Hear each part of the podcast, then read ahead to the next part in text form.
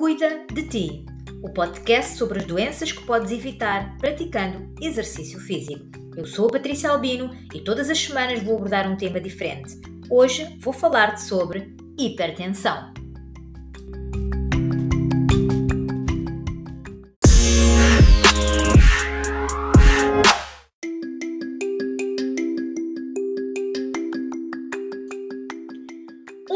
Cada cinco adultos apresenta pressão arterial alta, sendo esta uma das principais causas de morte por AVC e doença cardíaca.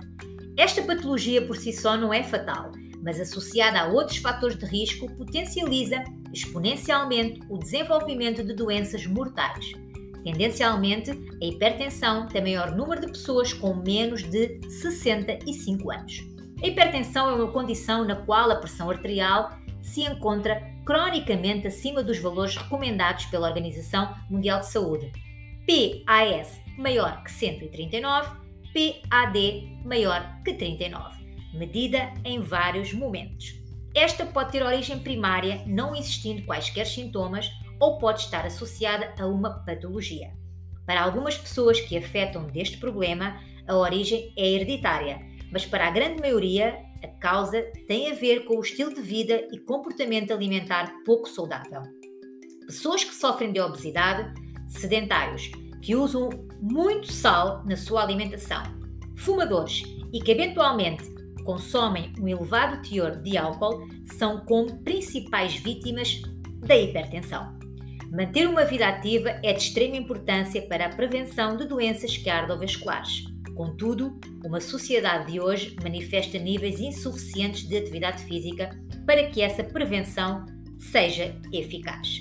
O exercício físico tem efeitos favoráveis, juntamente com a medicação no tratamento da hipertensão arterial, nomeadamente em casos de hipertensão ligeira causada por excesso de peso, podendo até normalizar a pressão arterial sem ter de recorrer à medicação será sempre necessário que haja uma aprovação médica para a prática do exercício físico por parte do doente, pois se este apresentar valores elevados demais, o exercício vai potencializar ainda mais o aumento da pressão arterial. Como resposta imediata ao exercício, a pressão arterial deve baixar a seguir ao treino, uma chamada hipotensão pós-exercício este fenómeno acontece também com normotensos, mas com maior magnitude em hipertensos, podendo durar este efeito até 22 horas depois do treino. Este efeito hipotensor e protetor cardiovascular do exercício físico regula deve-se a adaptações neurohormonais e surgem a nível vaso, músculo e adipócito.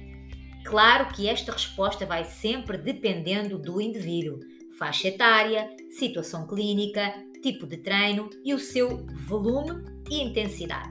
No geral, o exercício físico a longo prazo ajuda a melhorar a qualidade de vida e a saúde, contribuindo para uma perda de peso e diminuição da gordura visceral, que está altamente relacionada com problemas cardiovasculares, nomeadamente o aumento da pressão arterial.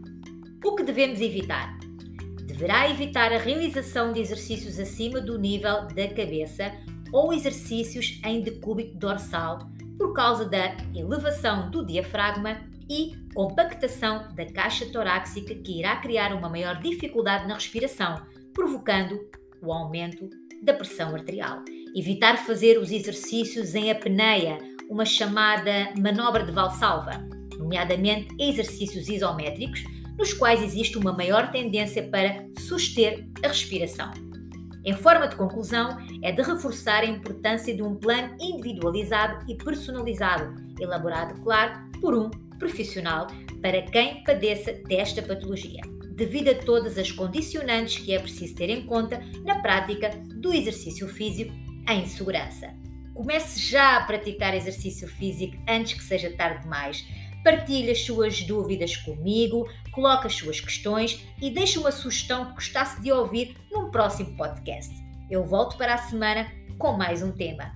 Cuida de ti, o podcast sobre as doenças que podes evitar se praticares exercício físico.